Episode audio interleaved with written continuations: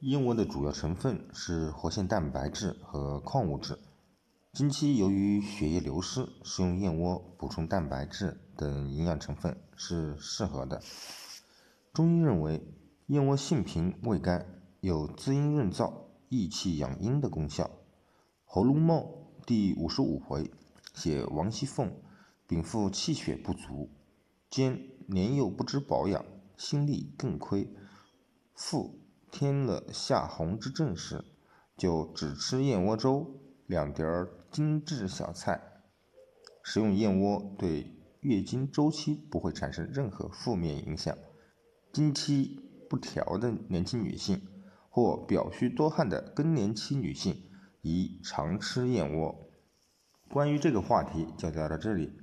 有关其他的燕窝问题，请添加我的微信一四八九八七五零。谢谢收听，下期见。